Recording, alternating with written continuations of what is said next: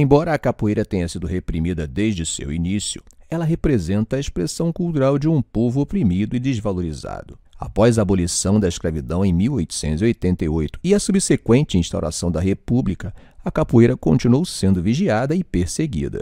Isso fica evidente no Código Penal da República dos Estados Unidos do Brasil de 11 de outubro de 1890, nos artigos 402, 403 e 404, dos vadios e capoeiras. Artigo 402 praticar em ruas e praças públicas o exercício de agilidade e destreza corporal, conhecidos como capoeiragem, correr com armas ou instrumentos capazes de causar danos físicos, provocar tumultos ou desordens, ameaçar pessoas específicas ou indeterminadas, ou incutir medo de algum mal.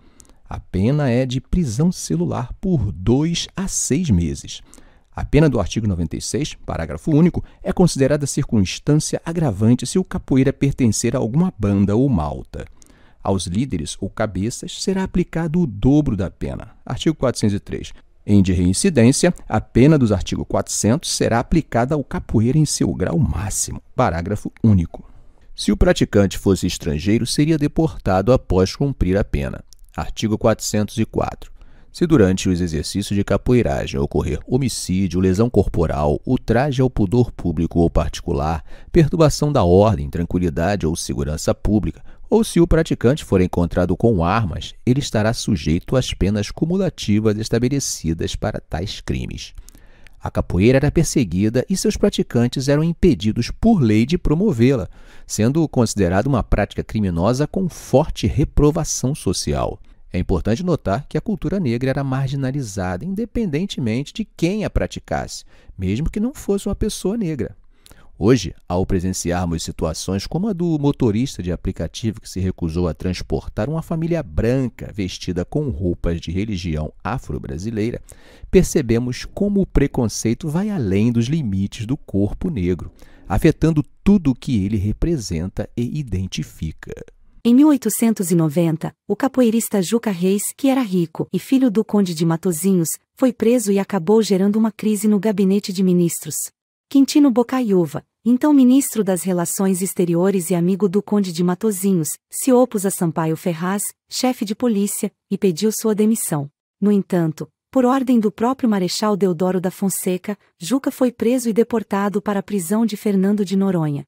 Como já observamos, a capoeira e a cultura afro em geral eram vistas como primitivas e causadoras de distúrbios sociais pelas autoridades da época da República Velha. Mesmo com a liberação da prática durante o governo Vargas, a perseguição persistiu.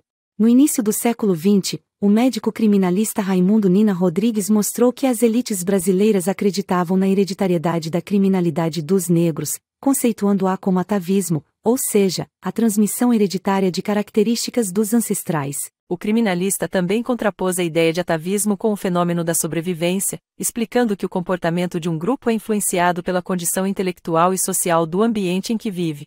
Ele aplicou esse conceito para entender o comportamento da população negra no Brasil. No entanto, também utilizou o conceito de sobrevivência criminal, considerando-o como um determinismo social para a delinquência negra.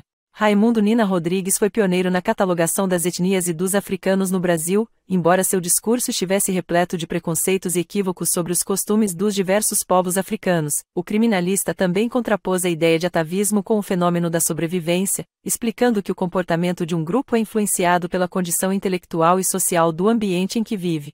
Ele aplicou esse conceito para entender o comportamento da população negra no Brasil, no entanto, também utilizou o conceito de sobrevivência criminal, considerando-o como um determinismo social para a delinquência negra. Raimundo Nina Rodrigues foi pioneiro na catalogação das etnias e dos africanos no Brasil, embora seu discurso estivesse repleto de preconceitos e equívocos sobre os costumes dos diversos povos africanos.